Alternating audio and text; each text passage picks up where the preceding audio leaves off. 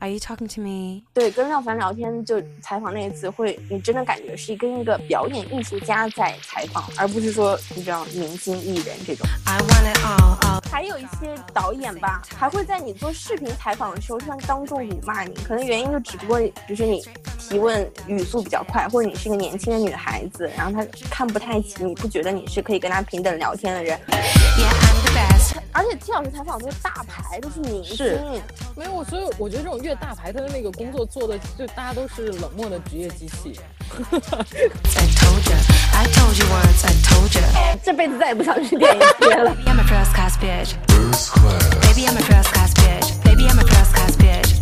大家好，欢迎来到姐妹合众国，我是改名不改行的徐抱抱。大家好，我是开学了也不妨碍追星的 T 老师。大家好，我是每天都在写赵婷，每天都在爱赵婷的顾草草。那不知不觉呢，我们已经出了九期节目。前面的节目我们聊了各种与女性相关的话题，分享了我们各自生活中的经验和感想。那么这期我们想聊一下跟我们职业相关的。正巧草草也刚参加完威尼斯国际电影节，而我们几个也算是因电影节结缘成为朋友，所以这期就聊一下我们以各自职业身份参加过的电影节的经历。那生活中跟人聊到参加国际电影节，大家第一反应好像都会觉得很高大上，其实这里面也有很多值得吐槽的事情，所以我们顺便也来给电影节去去魅。如果大家有什么八卦分享，就请畅所欲言吧。那我们要不就聊吐槽电影节的一百件事，怎么样？一万件事，一万件，sorry sorry，对，一哇，这么多要吐槽的，哦、oh, my god！没有。但我觉得前提还是我们真的都还很爱电影节。啊，对，我们很爱电影节，嗯嗯，我们只是比较，对我们只是比较讨厌一些电影节的工工作人员。我觉得每年最开心的还是就真的是参加电影节的那么几块时间。对呀、而且就参参加电影节的时候，就肯定可以见到你们，就很开心，很盼望。嗯那草草，你刚从威尼斯电影节回来，你有没有什么 highlight 或者是奇葩的经历可以跟我们分享一下的？有吧？首先想起奇葩经历，就是已经五年了，威尼斯这个三楼媒体中心的女厕所门到现在没有修好，我真的很生气。你看，我天天在吐槽威尼斯主办方工作人员，但这件事是最让我生气。已经五年了，那你后来有去投诉吗？我有去投诉啊，然后每个人都跟我说啊，不好意思，我只是今天在这里工作，我不知道你应该跟谁去填写这个 complaint。就我们女记者真的很想要一点隐私，真的。highlight 今年最大的一个 highlight 就是我采访到了影后 Vanessa Kirby 吧，因为我之前一直都很喜欢她，从看英剧《王冠》开始，我跟 T 老师讲过，就非常迷迷恋她的美貌和她的演技。对呀、后她后来她是我的女神哎、我看到你 Instagram 发她的照片，我简直嫉妒到要发疯。对我发那个照片以后，就像我去年还是前年，去年对发了和 Brad Pitt 合影一样，就一下子很多平时都不给我点赞，也不怎么跟我说话的人都涌来跟我讲说啊，你采访到 Vanessa Kirby，你见到他了，怎么样？这人是不是很美？对，很美，美的不行，就是很瘦削，很薄，然后很挺拔，然后皮肤很好，眼睛一眨一眨，抓住我的心，而且他演的很好。对了，在这里我要自来水一下，给我今年最喜欢的电影之一打一个广告。有部影片叫《女人的碎片》，英文是 Pieces of Woman，讲的是一个女生，就是 Vanessa Kirby 饰演那个女主角和 Shia LaBeouf 饰演的她的和她的老公吧，嗯，他们一起迎接一个孩子，然后结果孩子刚出生的就夭折了。这个电影一开场是一个长达二十三分钟的分娩戏份，是一个长镜头，一镜到底，非常有力。然后我看的时候全程就热泪盈眶，揪紧了心。到后面就真的情绪已经有点不能控制了，非常非常厉害。嗯，我这两天看完那次科比的 ins 说，Instagram 说这个电影马上要上线 Netflix，到时候我会再给这个电影打一波广告的。她就是凭借这个电影拿到了最佳女主吗？对她凭借这个电影，因为这是一个大女主的戏份，而且她的表演非常细腻，绝大多数时候她传递情绪、表达她的想法都是不讲话的，就是你看她面部各种非常有层次、非常抓紧你的心、非常有吸引力的表演，绝对是今年的影后担当。那看完这个片子，我就知道今年影后绝对是她没跑了。尽管今年是一个威尼斯女性电影大年，但是嗯我就把我的宝压在她身上了。而且她今年不单单有这一部电影，她还有一部和 Catherine Watterson 的，他们俩都是《碟中谍》的重要女性角色。然后他们在这部另外一部电影当中重聚，演了一个拉拉爱情故事。非常美，非常让人心碎。他今年就一方面两部电影上，然后嗯再一方面他演的真的非常好，就影后不给他给谁呢？而且我采访他的时候，是真的感觉到她是那种会为角色拼命的女演员。她就会说，她想，她她作为一个演员，她就想找那种会让她害怕、会让她不知所措的角色。她就想要挑战自己，就越让她心跳加速越好。所以他就一直在寻找这种剧本。然后《女人的碎片》很明显就是这一类，因为你说谁谁会在大荧幕上演演生孩子的戏啊？这真的很少很少，而且还是一镜到底，尤其是你还没生过孩子的情况下。这嗯真的还蛮厉害的。然后在整个采访当中，最打动我的地方就是他表示，作为女演员，可能到了一定年纪以后，你能接到的戏就会变得越来越少。所以他最大的梦想就是成立自己的 production company。她因为想有这个梦想，看了很多很多关于女性题材的剧本，然后希望有一天可以把这个实现，所以就更加喜欢她。嗯，好棒啊！T 老师有被安利到我们的女神吗？有，其实我没有看过《王冠》，但我能感受到这个女演员也是最近几年英国强力输出的一个种子型选手。嗯呃，另外一个我觉得是 Florence Pugh，就我必须要承认这一点，虽然我不是特别喜欢 Pugh，呃，但是我觉得这个 Vanessa 肯定是各方面硬件啊，然后就是美貌程度啊，都哎，对不起，但是还是比 Florence Pugh 要强很多，还是挺看嗯好她的。而且她现在也是速激啊、碟中谍啊，就也感觉是商业艺术两开花吧，前景大好。而且你要讲西安拉伯夫，我就其实我这两年对这个男演员还也还挺有厚望的。我也是导演那个 Honey Boy，我觉得嗯就感觉他做导演比做演员要有能力很多。我也觉得，嗯等一下，我要插一句话，那个《Honey Boy》不是他导演的，是他的亲身经历改编的，对，吧是他的故嗯事。然后他演了就是双男主吧，因为他跟他对对对对对儿子嘛，嗯，对。就感觉跟他这个项目介入比较深的一个，可能还是做创意工作什么的，会会更激发他的潜力吧。不要再搞那些垃圾行为艺术了，好好拍电影吧。我我跟大家分享一个小知识点，其实西亚拉伯夫的名字念 Shia LaBeouf。是犹太人还是西班牙语？是不是？我不知道，不太清楚。哎，我前两天看了一个 ID 的视频，专门讲他名字来源，现在已经忘了，完了。但是 Shia anyway，就是他名字，对他名字念 Shia，因为我去采访那个《女人碎片》导演，然后那个导演一直在说 Shia 如何如何，Shia 如何如何，我想 Shia 真的念 Shia 吗？然后就查一下，真的是这样。那刚刚草草说了他在威尼斯的一些亮点和一些吐槽的事情，那我们可以说一下我们各自是以什么身份参加电影节的，然后你们都去过哪些电影节，有什么体验最好的和最不好的电影节？那草草，你先说一下你是什么身份参加威尼斯电影节的？我觉得我其实是一个电影节的边缘人。我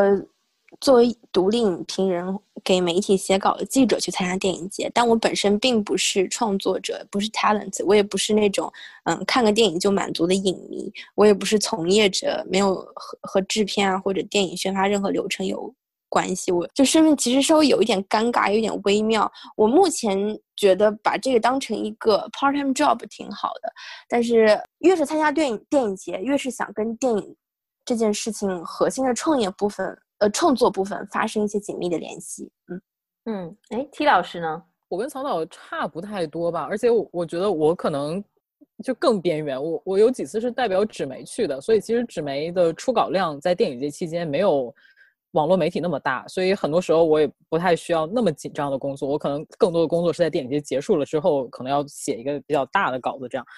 然后就是我也从也以媒体人的身份参加过，然后应该是有一次是以伦敦的一个哎很不知名的电影节的 选片人的身份，然后过去。那个时候工作大概的内容其实是还是看片看片，但是你可能不需要产出东西，你就看片，然后或者或者是联系这些 talents，然后会为自己的电影节呃搜集一些你可能想在你的电影节展映的作品。我印象比较好的一个电影节是嗯西雅图电影节，其实是不是那种国际知名的 A 类电影节，但是它是一个非常 locally friendly 的电影节，它非常注重对于当地观众的那种观影量的保证，然后非常注重和社区之间的互动。而且当时邀请我去的是当时在西雅图电影节做策展的一个华人，在那个场域下面，我觉得观影的体验是非常好的，它排片量非常多，然后时间非常长，就大概前前后后有三个礼拜到一个月这么长时间的电影节。然后场次非常多，影片特别多，然后活动 特别多，然后你觉得影迷也真的是也不知道为什么西雅图人也不用工作，就从早到晚在那里排队看电影，然后也可以到他们办公，我当时也是去他们办公室里面看他们后期做那些就 color board，就是那些排片策展的东西，然后是比较深入的了解了这个电影节，所以那个对于我个人而言是一个非常好的观影体验。你说这个你的观影体验，你是以一个媒体人的身份，还是以一个观众的角度去评价这个电影节的体验？我觉得西雅图电影节对于我来说，我更像一个观众，因为它嗯不是那种知名的电影节，所以不太需要国内的媒体去覆盖它。所以我觉得我的心态就更放松，我就是看了好看的片子，我可能会推荐给我认识的选片人，然后如果我觉得特别好的，我可能会提议给编辑写一些影评之类的。所以我觉得在那个当时的那个环境下，我是一个可以自由选择我身份的一个，就是非常自由的观影的体验。但是这个我觉得比较个人了，这个不是每一次电影节都会有这样的体验。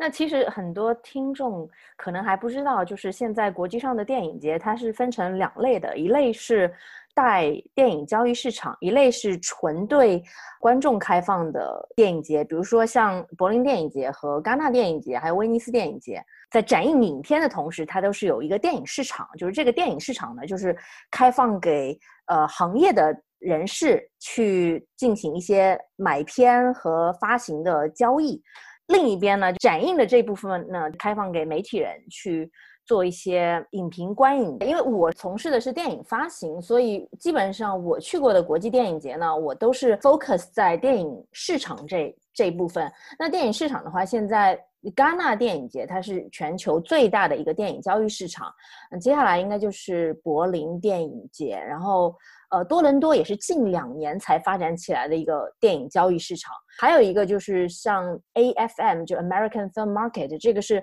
完全不对公众开放，它只对行业人士开放的一个纯交易的市场。因为我从事电影发行，所以我一般去电影节都是以发行商或者买家的身份。那我有去过柏林、戛纳、多伦多。那对于我们行业人士来说，去这些电影节的行程其实都是一模一样的，无非就是起早贪黑的约见片方、发行方，各种饭局应酬、酒会派对，只有一个目的，就是从海量的新片中选出具有爆款潜力的片子，然后就跟卖家去谈判。和其他买家进行竞价，然后再签约合作意向书。所以电影节的热闹，就是你们看到的那些东西，光鲜亮丽也好，跟我们是没有直接关系的，因为我们也根本不会有时间去看展映的片子。但是是有所辅助的吧？对，有所辅助。比如说，我们会看每一天出来的行业新闻，就是说第一天展映了哪些片子，那媒体的评论是什么，就可能会影响到买家。决定是否这个片子要引进到你所负责那个区域，而且我觉得像抱抱作为产业人士，其实可以提前看更多的片子，就是你们有单独的排片的场次，对对然对，后而且其实我们媒体看到的片子，其实已经都是交易结束后的结果了，是不是？也不一定是的片子，嗯，是这也不一定是交交易结束，就是在之前、中间、之后都有可能。嗯嗯，是这样子的，在电影节入围的这些影片和展映的这个影片，在它的这个片单出来之前，可能我们作为行业人士就会提前收到很多内部消息，也不是说内部消息啦，就是说你平时经常联系的这些影片的发行代理们，就会给你统一发一些 newsletter，就是新闻稿啊。我们这个片子呢，现在正在跟戛纳谈，可能会入围，那么他们也会给你提前看一些片花 clip。或者是呃 teaser 之类的。电影节正式展映之前，他是不大会给你去看一个链接的。但是你你作为行业人士，你到了电影节之后，因为你你肯定没有办法去参加官方展映的这些 screening 嘛，所以他会安排一些 screening 专门 for buyers，就是专门给买家去看的。你的证件，如果你是买家的话，你可以进去，它是不对除买家以外的任何其他代表开放的。然后补充一些关于产业人士看电影优先级的事情，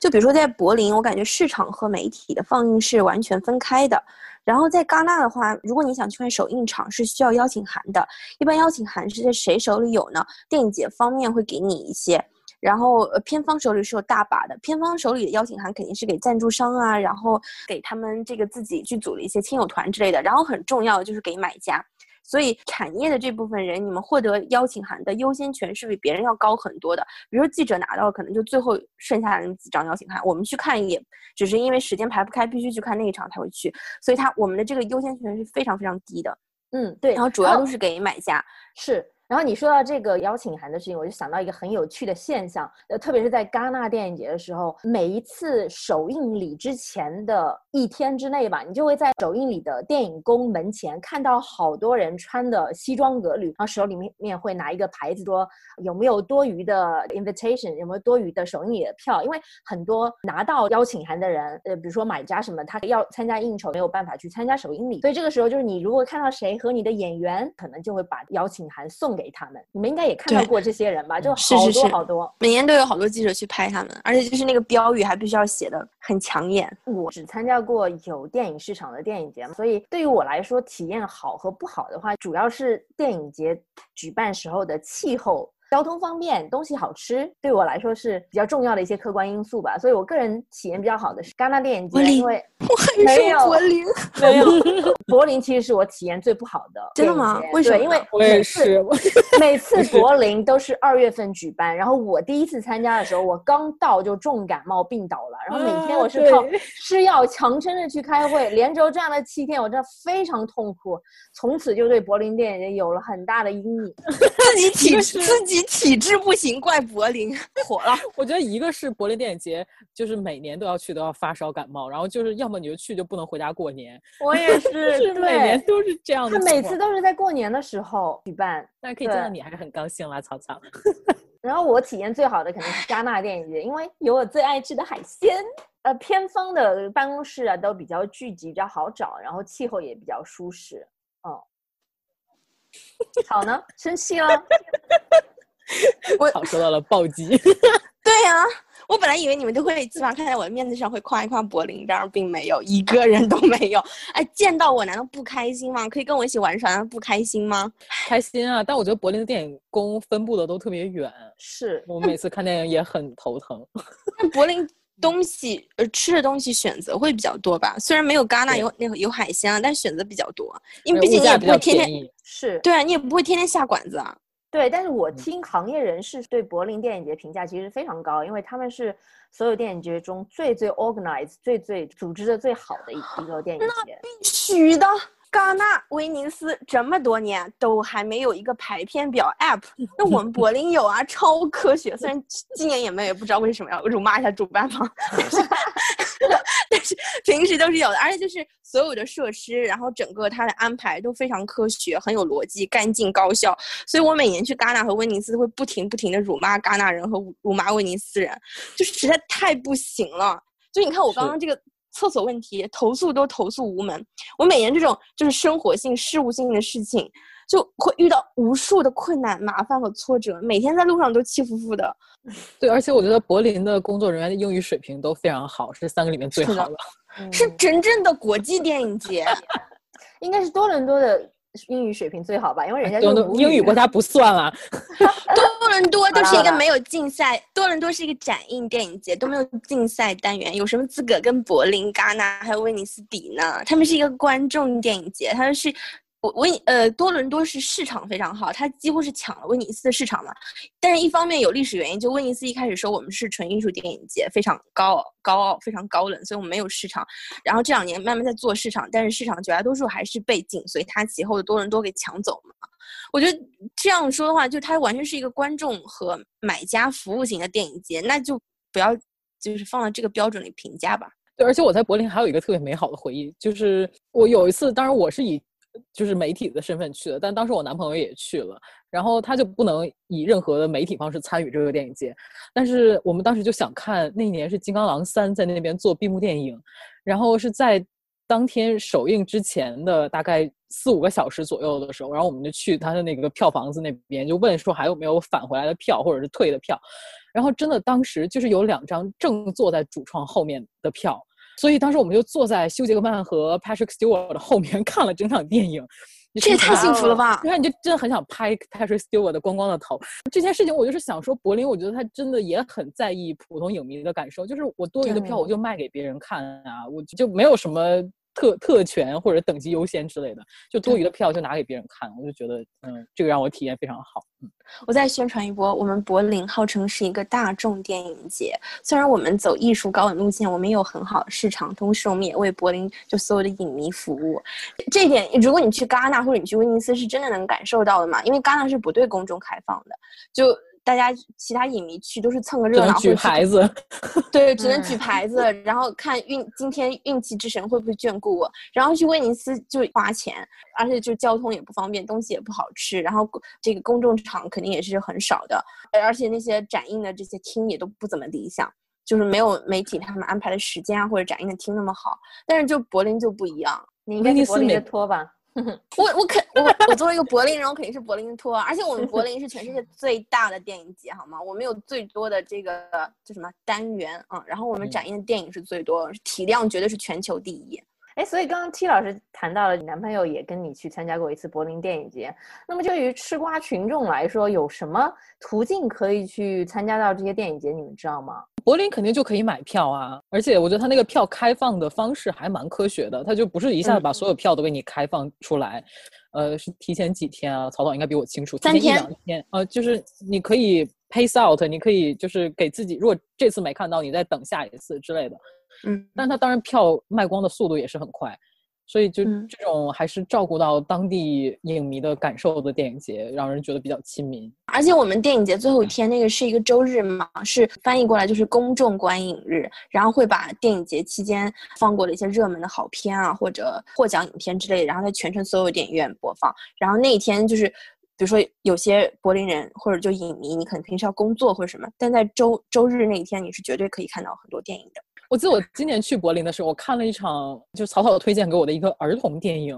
叫什么名字来着？哎，真的想不起来了。就是它是一个英语片，但是它那一场就是给公众小朋友专门做的一个场次。然后那一场其实它是有一个 dubbing，它有一个配音，但它的配音不是按原音轨配音的，它是那种就是叠在电影音轨之上配的。你懂这个意思吧？就是它不是做好了发给这个电影院的，它是电影院可能自己找人在。多加了一条音轨在外面配的，所以你既能听到那个英语，然后英语说了半句之后开始讲德语，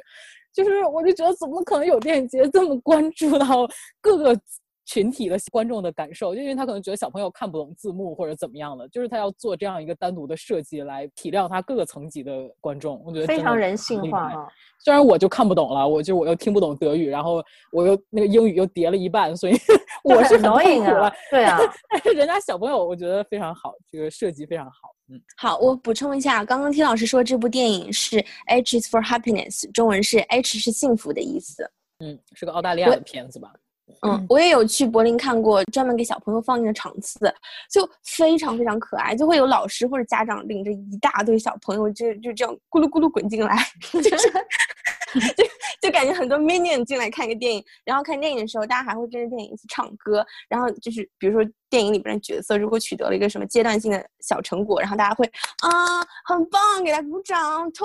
这样特别特别可爱。对，真的非常非常棒，让整个城市的居民都对这个电影节有参与感。因为毕竟你举办一个电影节，就又不像戛纳或者丽都这种展会城市嘛，就是上面其实并没有多少非服务业的从业者，也没有太多是日常居民。但在这样一个城市举办电影节，肯定是会给大家的生活带来很多不便的嘛。但是因为你有这些措施以后，大家会觉得这是我们的电影节，然后我们也很有参与感。尤其是我觉得小朋友如果生活在这种文化氛围当中。是会从小就开始爱 cinema、爱电影的。对，而且他们还有儿童观众评委，是吧？就他们还可以投票选一个什么儿童。对，是的，因为他们，对对对，因为我们专门有那个就是给小朋友看的电影那个 section 那个那个单元，然后它有就是叫什么 K plus，嗯，K plus 啊，K plus fourteen 什么的，就专门给还有 teenager 那种片子，就非常可爱。那我如果我是一个小朋友，我也会觉得这这是我的单元啊。我记得好多电影节对公众非常 friendly，特别是对学生啊，就是如果你是学生，你去参加一些电影节，它都会有一些对学生的折扣，有可能你只要付一半的注册费，你就可以参加。对，就好像北美对学生最友好电影节应该是特柳赖德这种吧？对，哎，但是我不知道学生他可能是不是要最后进场，或者要看当时场次的呃，就是上座率情况才能允许你进不进？因为我记得伦敦电影节是这样的。就它确实那个 pass 会比较便宜，可能三四十磅吧，就是你跟产业比肯定是便宜一半以上。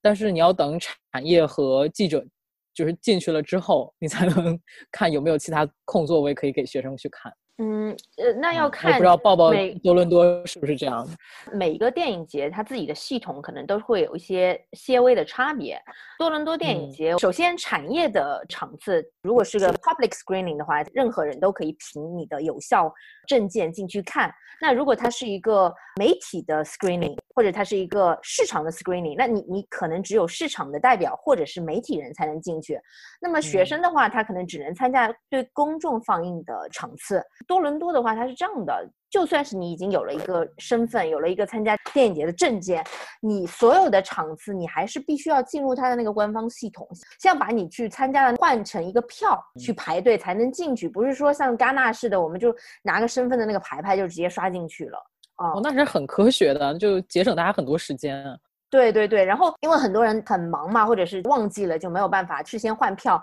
那他就会有一条队伍叫 rush line，专门给有些人可能拿了票，他最后没有去，那么他在这个电影要开场前十分钟的样子，他会扫一下看还有多少空座位，然后就去那个嗯 rush line 里面挑填充那些座位的人，然后每次那个 rush line 其实都还蛮长的，嗯。对我也是有听说多伦多这个 rush line 还挺有名，大家有些人就是专门就比如像你们产业的人，因为不太确定自己的时间，就要先优先客户嘛，所以这个 rush line 对于你们来说也还挺友好的，就我有时基本上间就去排一下。对对，我在多伦多基本上全是通过 rush line 排进去看的，嗯。哎，我想补充一点，因为今年的呃威尼斯电影节由于疫情的影响，然后所以他们其实也采用这个网上订票的过程。虽然这里我又要吐槽一下威尼斯人，就是他们这个给记者网上订座位的这个网站，百分之五十时间都是崩溃的，然后只有百分之五十时间可以用。然后他们这个我们管它叫上新啊，就一就我管它叫上新，就是它会出这个片单的时间非常慢，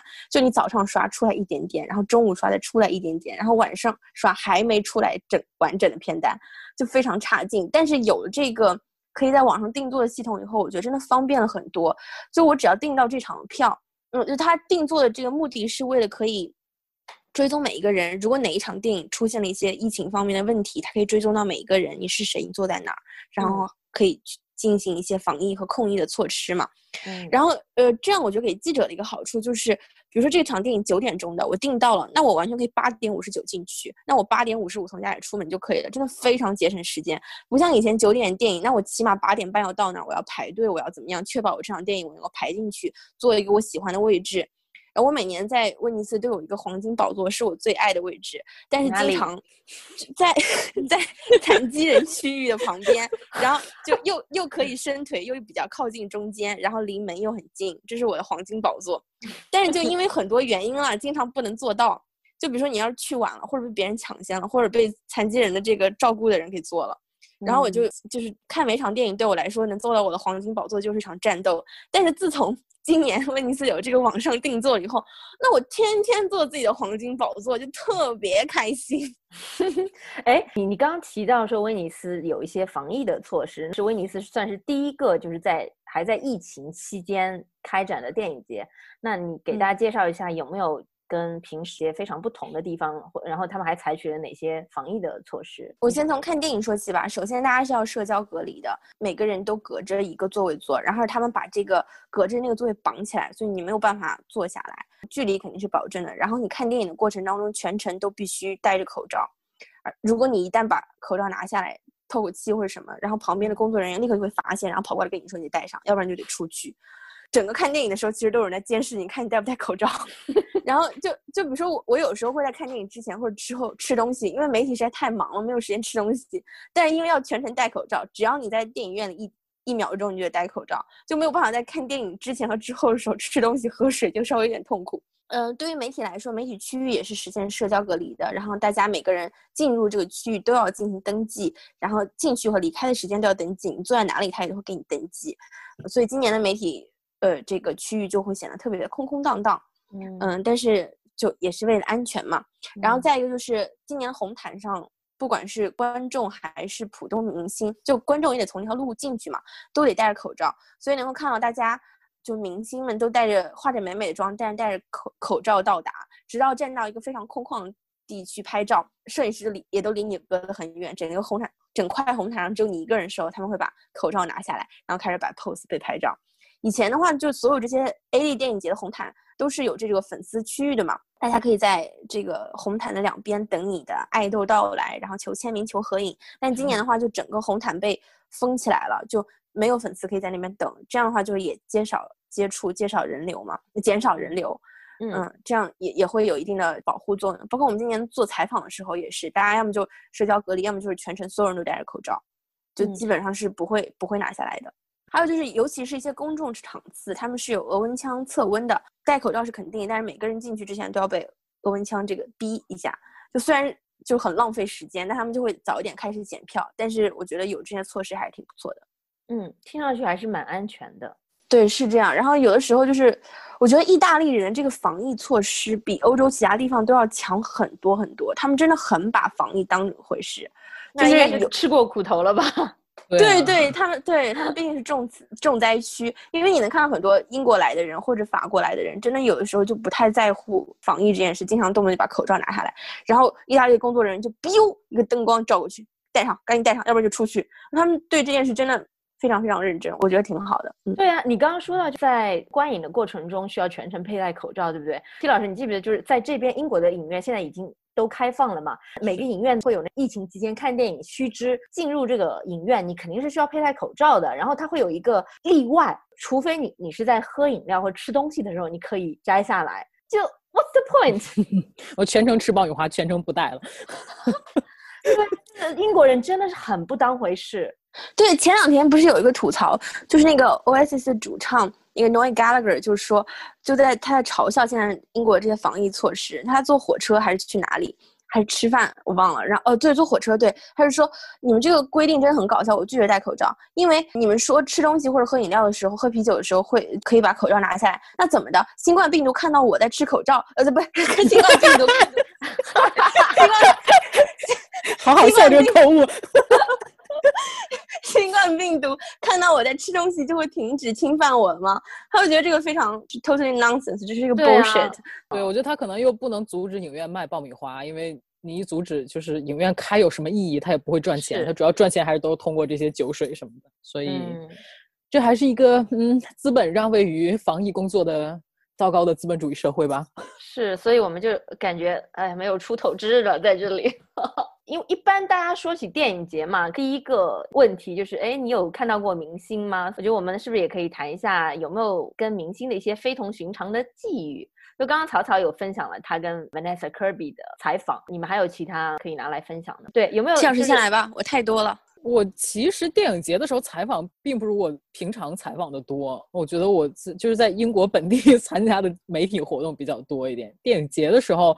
好像主要还是采访华语电影人的机会和次数比较多。戚老师，我记得你有一次分享过和小田切让的照片，也让我嫉妒了好久。那不就是去年啊？就是去年那个大剧院的时候啊？对啊。那就是我拍的啊。对啊，采访了娄烨和巩俐，采没采访？没有，巩俐是出现在他们的一个就是片方组织的活动上面。酒会。对。嗯，然后和他先生。巩俐，我有采。对这样吧，我我们可以说一些，就是如果是夸奖这个电影人的话，我们就说真名；如果是就是说他一些不太好的事情，我们就用匿名一下，对，处理一下，怎么样？就是去年我觉得兰心大学院的整体的采访活动，我觉得做的都还不错吧。就是娄烨当时也是一个华语记者的圆桌，然后时间也挺长的，一个多小时我记得，然后七八个媒体，你可以问比较长的问题。就是我觉得娄烨回答的也还算不是那么的敷衍吧，就 他我觉得都是真情实感的回答这些媒体的问题，而而且那一场就是这个曹操也知道，当天上午媒体场的时候，编剧和原作者红影不是也在嘛，然后看完片之后还遇到了编剧和原作者本人，红影老师也非常的可爱。嗯，然后就站在媒体场外面聊了一会儿闲天儿，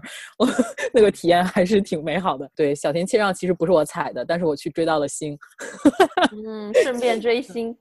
对，就追星机会确实很多，但是我不知道草草了，因为我觉得这种机会有的时候多了起来之后，反而有点头大，就是没有那么追星的激情。有的时候反而就想快点完成工作。我觉得，如果是真的喜欢的电影人、艺术家的话，你肯定永远是有追星激情的。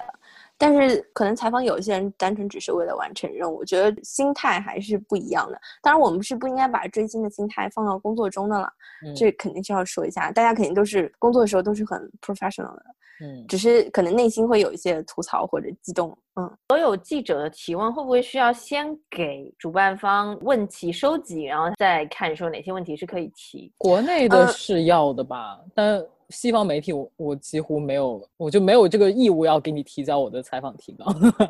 嗯，我分享一下我的经验，从国国内国外分，国外几乎很少遇到，有也有过，就是比如说比较偶像型的演员，然后可嗯能会需要，就他们控评会比较厉害，怕引战什么的，这是完全可以理解的。一般都是国内会要，但是国内遇到要的也很少，会出现的类型也是就是偶像型的演员。一般会想要这个东西，就导演或者说非常有内涵的一些演员，比如说廖凡这种嗯实力派的，绝对不会要的。就要提纲，还有一些电影可能本身稍微有一点敏感，然后去要，我觉得也可以理解。比如说今年我和我的影评人朋友们都全力支持的这个电影《不止不休》，就他这个电影目前就我们看到的时候还没有拿到龙标。问主创的话，他们说一切因为疫情稍微有点慢，但一切都在走正常流程。然后这个电影拍的东西，刚刚跟你们讲说类似《我不是药神》的一部电影嘛，所以我对于它的取材、它的利益是绝对支持的。我我会很想要保护这个电影，但是我也能理解说，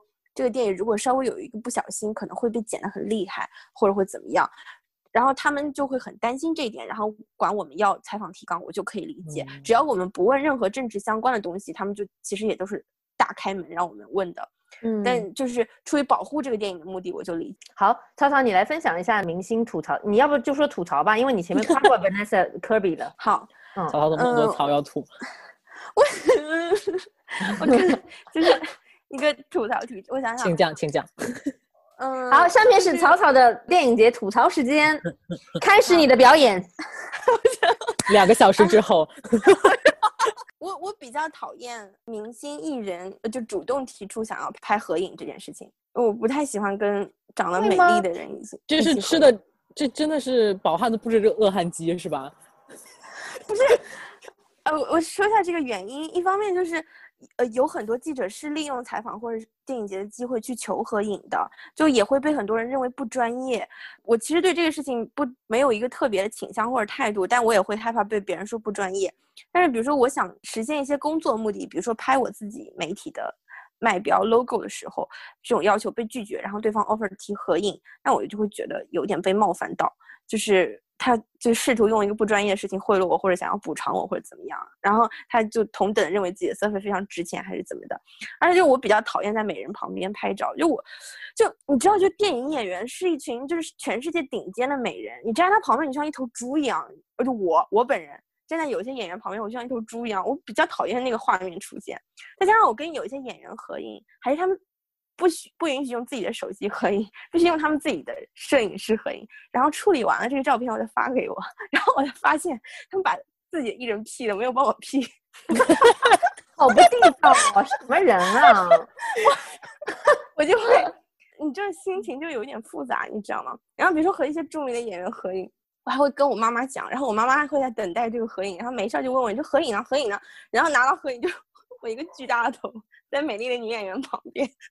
然后真的那一刻心情真的有一些 复杂，你知道吗？我我理解你这个明星要做明星或者演员要做形象管理嘛，就你不能让任何不好的样子流出去，我理解。但你知道，我都理解。可是拿个照片说别人的美美的，心情还是很复杂。对，就大家女大家都是女孩子，谁还不想要漂亮，对不对？然后我一个我一个头很大的，我的心情就哎呀，然后发给我妈看，然后我妈就说：“哦呦，他真的这么瘦啊？真的真的头这么小？”我就心想，不是我衬托的，对不对？我就我就跟我妈强调说啊，其实我跟他头差不多大，但没有人相信我，就就就显得我很做作，你知道吗？就很刻意，但我要我们的头真的差不多大。嗯，嗯我想还有什么草会吐？还碰到有一些功成名就的著名导演，然后回避问题，就问他一个问题，他不想回答，跟你扯扯闲天，你知道吗？就是那种中年男人跟你聊天的方式，就是 bullshit 你，就嗯说一些别的事情，然后说打太来说去说不到重点。对，说车轱辘话，然后再问一遍的话，然后就会使眼色让助理来挡问题。你说的是你说的是谁啊？华人是吧？我说还有一些导演吧，还会在你做视频采访的时候突然当众辱骂你，可能原因就只不过，比如说你提问语速比较快，或者你是一个年轻的女孩子，然后他看不太起你，不觉得你是可以跟他平等聊天的人，或者你问了一个问题让他不开心了，他可能就当众辱骂你，也不是说脏话那种啊。整个房间里采访现场有很多工作人员，有我们自己，有他那边的人，然后他会突然开始用一些阴阳怪气的话开始教育你，就上课，然后教育时间长达一刻钟这种。还是一直 on the tape，视频一直在录，一直在 滚，就天呐，有过一些非常尴尬的经历，嗯，而且关键在于，这还不是采访的结束，这只是采访的中间，所以被辱骂了之后还要继续把这个采访做下去。男导演果然就是也是随时不放弃爹位说教哈。嗯，是，但我遇到过非常好，就是国内的呃演员也好，导演也好，比如说我之前表扬的。廖凡老师，我对廖凡老师印象非常好。就我们在采访的时候，觉得他对我说的一个事情感兴趣，他就会主动把这个录音停下来说 “off the record”，我们把这个事情聊清楚。我很想知道你是怎么想的。然后他的工作人员进来说时间到了，他说：“哦，我看着时间呢，就是我知道我们刚刚聊了个别的东西了，就不占用我们采访时间啊。我我把握着，就然后他会把这个时间会还给我。然后，但他对他关注的事情和电影本身艺术相关的事情，他会很认真的对待。他会想知道影评人或者观众是怎么想的。然后他对这个角色。理解是怎么样？对，跟廖凡聊天就采访那一次，会你真的感觉是跟一个表演艺术家在采访，而不是说你知道明星艺人这种。嗯嗯，廖凡老师棒棒的。对，要要点名表扬一下廖凡老师。嗯嗯，还有什么比较劲爆的拿出来吐槽一下？对，我在想一些劲爆的事情。T T 子有吗？T 老师有吗？对啊，我觉得 T 老师采访肯定也有经历，你也有那么多采访经历呢。而且你采，而且 T 老师采访都是大牌，都是明星。没有我，所以我觉得这种越大牌，他的那个工作做的就大家都是冷漠的职业机器，就是真的就是包括什么 Colin Firth、什么 Jude Law，就这些人，我觉得他们就是滴水不漏，我真的没有什么可吐槽的。就是我觉得可能，哎呀，我还是觉得华人艺人不太好处理吧。就是其实这些欧美明星，我觉得他们事儿也没有那么多，唯一一次就一个圆桌是，就他们正常时候这些。艺人我觉得不会不太会向自己的经纪人求助，顶多会就是 check 一下这个这个事情我还能不能说，能是不是还在保密阶段之类的。但是有一次是采访《神奇动物在哪里》，但这不是个电影节的片子了，嗯，这就是一个媒体活动，嗯。然后是第二部的时候，就是那个。Zoe Kravitz，嗯，Kravitz，就是当时我记得有一个就是西方记者就一直在追问他关于他和他父亲的关系的一些事情，然后我觉得他那个时候是有一点不爽，然后就经纪人会跳出来说。就是我们还是要 focus 在这个电影本身上面，就是顶多是我觉得你很过分的一直在追问艺人私人问题的时候会被甩脸子或者怎么样，但我觉得这也是你记者不专业不职业的一个地方。但大多数情况，不管我觉得是原著也好，还是私就是专访也好，真的我觉得 西方明星就是职业素养太高了。就是他会让你觉得很舒服，然后虽然他也在跟有的时候也在打太极吧，但是 就他还要用一些好笑的包袱什么的来来让这个采访听起来稍微活色生香一些。我觉得我在英国本地这些媒体活动里面，就百分之九十五以上我的体验都还蛮好的。那这是不是也说明国外的电影圈的公关素质比较高一点？可能这些明星都是经过前期大量的培训，要怎么去。跟记者或者跟公众打交道，这是我自己猜测的。嗯，这就不知道了。这可能我觉得是整体素质比较高吧。比如说我们采访一些独立电影，然后小导演或者小演员，他们其实也没有什么培训吧。但是就大家比较尊重对方，会把你当人看待。而且我觉得我我会有一种感觉，比如说在电影节采访这些华语电影人的时候，你觉得他们还是很关注，比如说这个这个片子后期要怎么做，就希望你不要讲一些负面的事情或者报道一些负面的事情，然后会影响国内票房什么的。就这一点，我在采访国外影人的时候，我从来没有 感觉到，就是他不会引导你说你一定要讲这个片子有多好。就我觉得还是。他就讲拍摄过程中的好玩的事情，或者给你营造一种非常温暖体贴的氛围。我觉得你自然而然，你你收到的媒体的效果就是好的、正面的。所以我觉得公关确实是一门就是很很庞杂的学问吧。可能这个产业在国内还是真的需要一些时间来完善一下。这是不是这是不是也是文化不自信啊？就比如说他知道自己电影很好，随你写。那我觉得也有平庸的片子吧，但是不会营造你一种你一定要讲好话的感觉。我个人是是这样觉得。嗯，哎，我们今天是不是聊的差不多了？我觉得可以结束了，还是不是说一个聊一个大家想去的电影节吗？嗯，哦？抱抱，你是不是饿了？我挺饿的。我你们俩你们俩说吧，我没什么想去，我不想再有这辈子再也不想去电影节了，真的吗？真的。真的？为什么呢？对啊，抱抱，你讲讲你的心路历程。因为我去电影节，就我刚刚说过了，全是工作，我没有真正的去全身心的作为观众，或者是作为一个局外人去享受和参加这个电影节，所以我的电影节是充满了满满的排程、巨大的压力、各种我不想去的应酬和饭局。所以每次其实电影节来临之前，我都是极度焦虑的，因为我就想到就自己要没日没夜的，就每天睡不了几个小时，然后你要跟客户啊、跟片方不停的说那些你说过的东西，然后你还要担心自己想要的片子能不能买到，会不会被竞争对手抢走，相当于几天之内极度高压的一个工作环境，又又吃不了几顿饱饭，然后每天就是不停的在赶行程，泡泡，给我们讲讲你去过那些 fancy 的派对吧？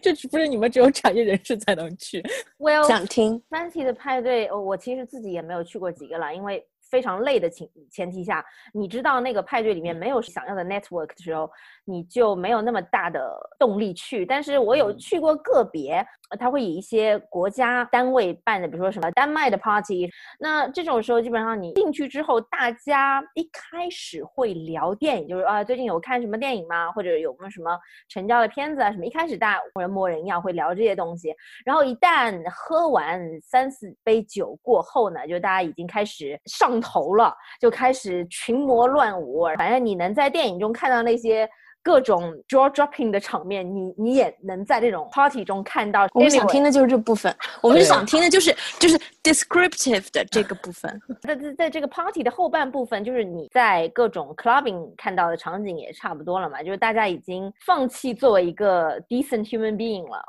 可是，那你第二天不是还要就是客户相见，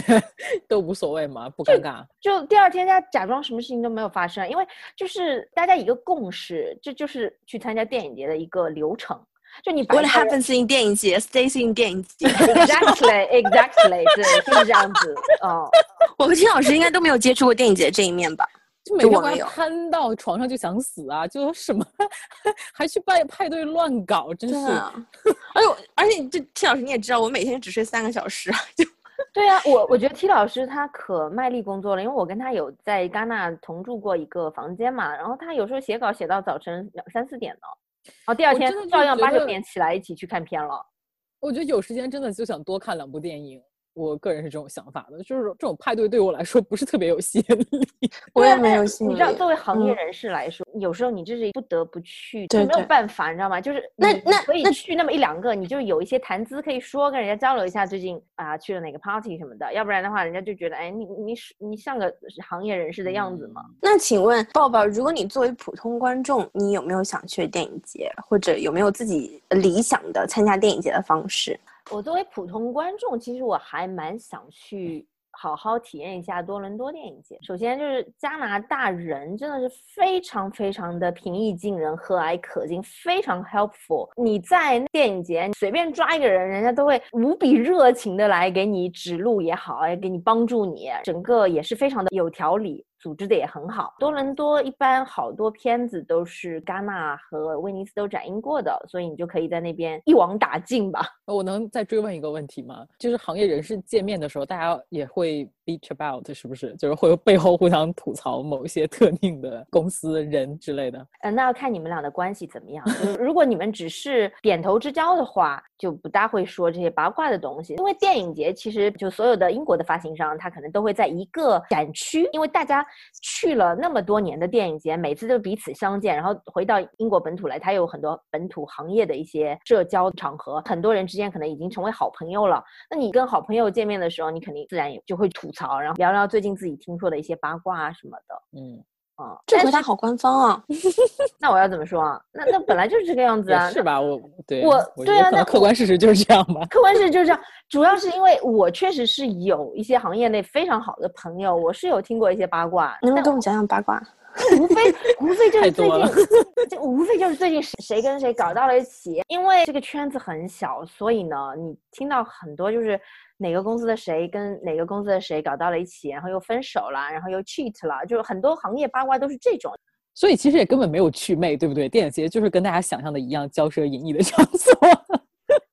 呃，就被我和 T 老师说不是这样的，但是被被被抱抱一说，哇，果然是这样。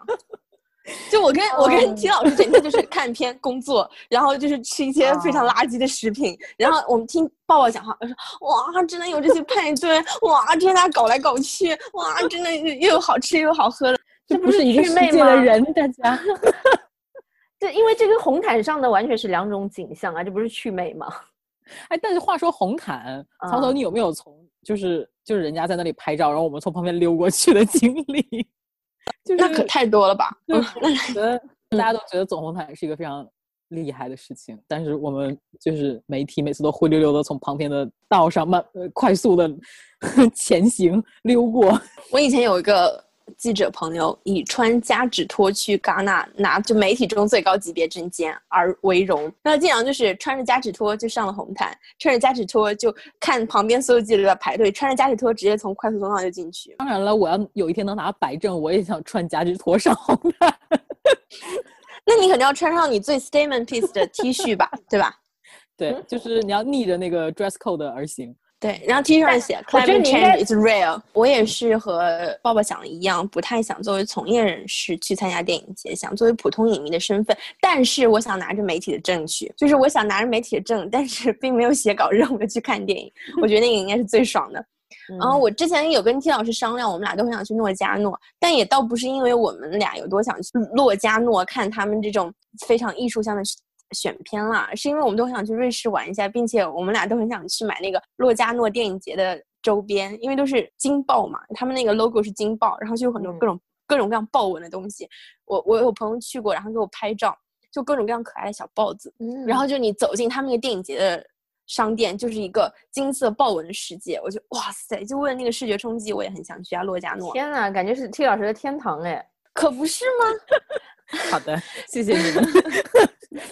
然后我还很想去鹿特丹，因为我所有去过鹿特丹的记者朋友都跟我说鹿特丹非常好，嗯，就他们选片很有自己的口味，很有自己的态度和诉求，而且非常友好。比如说，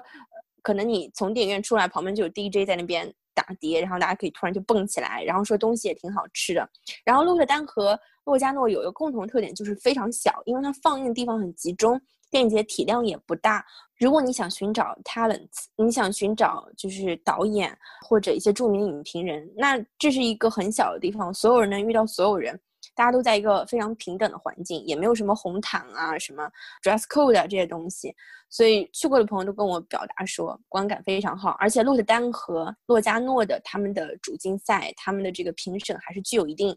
权威和效力的嘛。所以不是一个单纯的面向公众服务的电影节，对我来说是足够构成吸引力的。还有想去的都是一些奇奇怪怪的小电影节，比如说那专门放鬼片啊，专门放嗯类型片的电影节。然后我有个朋友跟我推荐，在西班牙也有个电影节叫 Citrus。然后这个电影节就是一个很奇幻的电影节，嗯，有很多各种各样奇奇怪怪的小片子，然后就有奇幻色彩的，或者一些导演可能经常拿小成本投资拍一些就特定口味的 cut 电影，然后可能就会去这样的电影节。这电影非常可爱，他们所有的周边有些漫画啊或者什么都特别特别可爱，然后整个电影节的这种装饰都是突然就出现那可爱的生物在你面前，突然就可出现可爱雕塑，突然整个电影节周边这个。呃，周围地铁站上就贴满了，就是一个恐龙啊，或者一个小怪兽的这个像或者什么的，就听他讲就是太可爱了，就每年我都想看一些奇奇怪怪的小片子，精灵古怪的，然后都会在这种电影节上映。嗯，还想去，嗯，之前有朋友跟我说，如果你爱纪录片的话，巴黎有一个真实电影节，就专门聚焦纪录片的，大家也都是就是很有态度的创作者，然后拍一些可能很多人都不知道的小故事，我对这个也蛮感兴趣的。我想去都是一些有一些特定的这特色的电影节。呃，我也想去鹿特丹电影节，因为鹿特丹它还有一些，比如说我们可以申请的项目，就是它可以掏钱让你去住，比如说什么国际青年影评人这种项目。如如果你们想看的话，可以去看一看。但是你可能要有一些英文发表之类的，然后他就会包你所有全程的住宿什么的，然后给你一张 pass，然后你就可以随便去看电影。然后我觉得这种怎么说也比较关注新人的电影节吧。我的理解，鹿特丹我觉得是比较注重小众的，然后青年人创作的这样一个电影节。你离这些创作者的距离会更近一点，然后你可以看到一个创作者从发家的时候的样子。我觉得这个对于我来说还蛮兴奋的。还有就是可能 A 类的那个八大电影节，我就会。就你有这种打卡心态，就是像有生之年，你还是都想去一去的，什么圣塞巴斯蒂安啊，然后洛迦诺啊，呃，什么塔林啊，就是这些电影节，就还真的就是你最起码一探究竟吧，就有集卡心态。哇，好希望有一天我们三个人可以以纯粹观众的身份一起去参加一个很有特色的国际电影节，就每天或者。嗯嗯，什么都不做，就是大家一起看看电影，然后聊聊天，吃吃饭。哎，我真的觉得那个西班牙 Citrus 就可以，真的。待会我给你们发发他们那个页面，就非常有趣，非常可爱。就丽丽推荐的，安排上，安排上，安排上。这个朋这个朋友丽丽，她有一个很特别的爱好，就是她是一个默片爱好者，所以她经常会去世界上的就是两大默片电影节。博罗尼亚，博罗尼亚我也很想去。对，然后听他描述的这种默片电影节的氛围也是非常亲民、面向大众的，而且你可以就是自己花钱成为这个电影节的 sponsor，对，你可以花钱去赞助他们，然后大家就是比如露天或者在一个电影院里席地而坐，或者看一个电影，或者在吹吹海风或者一个什么地方看个电影，然后主创就是修复这个电影人可能会出来跟你唠唠嗑，因为默片嘛，一般都是有现场配乐，所以就是一些钢琴家啊、管风琴家啊就会在那边出没，然后你可能在路上吃个饭都能看到刚刚给你这个电影弹伴。伴奏的钢琴家，嗯，感觉也是非常特别的体验。而且就是默片这个东西真的很有趣，很有意义。我就最近在这个朋友的影响下，然后看了不少默片，就对这种失去的艺术就重新产生了一些兴趣。我是觉得柏林每年的那些默片修复的场次都很爆满，就是说明他这个还是真的有自己的非常特定的，然后非常热情的受众。嗯嗯，然后。我觉得最近两年我也有想作为，就是什么时候能有机会作为主创去去电影节，因为我觉得虽然大家是产业人士啊，是媒体人士啊，都是电影节的不可或缺的一个环节，但是真正电影节的聚光点或者是存在的意义，就还是这些 talents，还是这些主创，没错，对。真的，大家如果尤其有生之年，还是要作为主创去一次 电影节。在这里一定要特别的恭喜一下赵婷，凭借《无依之地》这部电影获得了金狮奖。嗯，其实知道那个消息的瞬间，我倒不是特别激动，因为我有另外一部自己特别喜欢的电影叫《新秩序》，那个是我心中的金狮。然后我当时想的是啊，今晚要写稿了。但是后来被很多朋友询问这部电影到底怎么样，然后跟很多朋友聊了以后，我真的觉得他作为一个中国人。一个中国的女性青年女性导演获得这个奖，真的意义非常非常大。对，而且我们在写综述稿的时候就在整理说有多少个女导演曾经拿过威尼斯的金狮奖，一共就只有五个。在赵婷前面就是阿尼斯·瓦尔达，就是那个法国国宝级的女导演。也就是说，你后面所有的女导演你再拿，你都跟你都跟这个阿尼斯·瓦尔达之间隔着一个赵婷，你不可能再在。瓦尔达后面拿了，历史已经这样写了，心里真的很羡慕赵婷，尤其是我在国外学电影的朋友，在北美的学电影的朋友，都被这件事深深的激励了。赵婷可以，为什么我不可以呢？她也拍的不，虽然她即将要去拍大制作《永恒族》，或正在拍，对，但是。他成功的这些电影，让他获得所有大家认可的这些电影，都是他自己的小制作。他拍的那些作者性很强的，嗯，一些很私人的，或者他真正感兴趣的东西。然后又很神奇是，他拍这些东西和他的这个成长在中国的生活是完全不一样的。一个电影人，你的潜力、你的可能性真的是无穷的。赵婷获奖这件事真的给我很大的震动，在后来的和朋友聊天的过程当中，才慢慢的产生这种钦佩也好，或者羡慕，或者被激励的心情。嗯，而且，嗯，今年是比较可惜，就是嗯，因为疫情的原因，赵婷和那个呃 Francis McDormand 都不能到现场。但是，呃，如果他们在现场的话，我的感觉应该会更深刻吧。因为前两年就是《寄生虫》，去年吧，对，去年《寄生虫》在戛纳拿奖的时候，我也跟 T 老师说过这个瞬间，就是我们在媒体中心看直播，然后等着写稿，然后看这个结果出来了。对于中国记者来说，就是啊，今晚再多写一篇影评什么的，这种综述里加两句话。可是那个那个电影节的就那个媒体中心里坐了很多很多的这个韩国记者，他们在那尖叫欢呼，就像开派对一样，每个人特别骄傲，说话声比别人大好几倍，但是人家有这个资本啊，嗯人家就是很骄傲。我想要中国导演拿奖了，那我也这样，我也说话声音比别人大好几倍。然后，然后就更过分的是，颁奖典礼结束以后，然后在那个新闻发布会之前，嗯，就是奉俊昊和。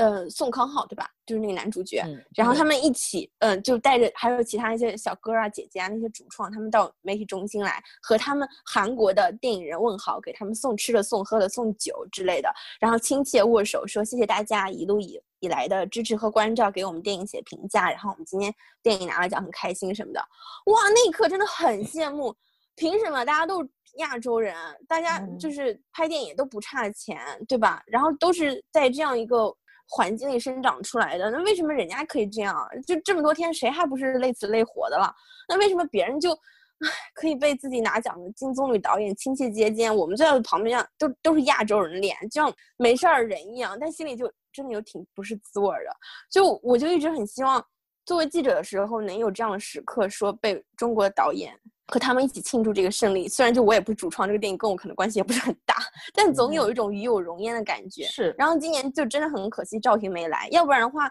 就中国记者应该真的都会很嗯激动吧？因为很多嗯影评人他们在就是云参加电影节的时候，奖项还没有宣布就在想，哇，赵婷是不是要拿了？然后都在疯狂发状态。她拿了嗯奖以后，我感觉我的朋友圈和我的豆瓣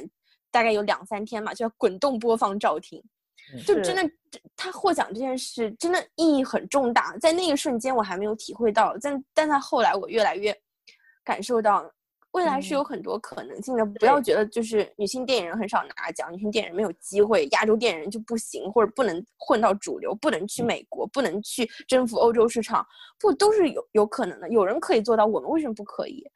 非常好，期待一下赵婷的永恒族。啊讲，这部电影我不太，这部电影我这部电影其实我不太期待，但是就是我我会自来水会向大家安利一下《永恒无依之地》这部电影，真的拍的很不错。就是如果就是我非常希望中国的观众可以有机会在大荧幕上看到这部电影。现在好像说还我不是很确定有没有已经有人买了这个片子，但这个片子也没有什么敏感前不久赵婷的《骑士》都已经被引进中国了。是啊，真的嗯吗？真的吗？对对，哦，那那很那很高兴，希望大家可以在大荧幕上看到这部电影。我觉得这是属于那种我认为必须要在大荧幕、在电影院才能欣赏的电影。嗯，赵婷这部电影，我真的觉得它应该被更多的人看到，应应该被大家关注。恰恰是因为他这部电影关关注的是一个非常边缘的群体，所以我更觉得拿奖对这部电影和这部电影所拍摄的人来说具有重大的意义。感谢大家收听本期节目。我们几个也是这个行业中的几个螺丝钉，虽然没有办法涵盖电影行业的方方面面，分享的也是跟我们职业相关的。所以，如果关于电影节你有什么想分享或者有疑问的，欢迎到我们的微博、豆瓣小组和微信公众号给我们留言，也可以通过小宇宙、苹果 Podcast、喜马拉雅、荔枝。Pocket Cast 等订阅收听我们的节目，在上述平台搜索“姐妹合众国”或者 “Sisters United” 就能找到我们。下期节目再见，拜拜。拜拜。First class everywhere, it's on me. Nah, nah, nah. Yeah, yeah, yeah. I get what I want, I don't care. Everybody wants, everybody needs. First class everywhere, it's on me. Nah, nah, nah. Yeah, yeah, yeah. Baby, I'm a first class bitch. First class. Baby, I'm a first class bitch. Baby, I'm a first class bitch. First class. And I know you love me. Baby, I'm a first class bitch. First class. Baby, I'm a first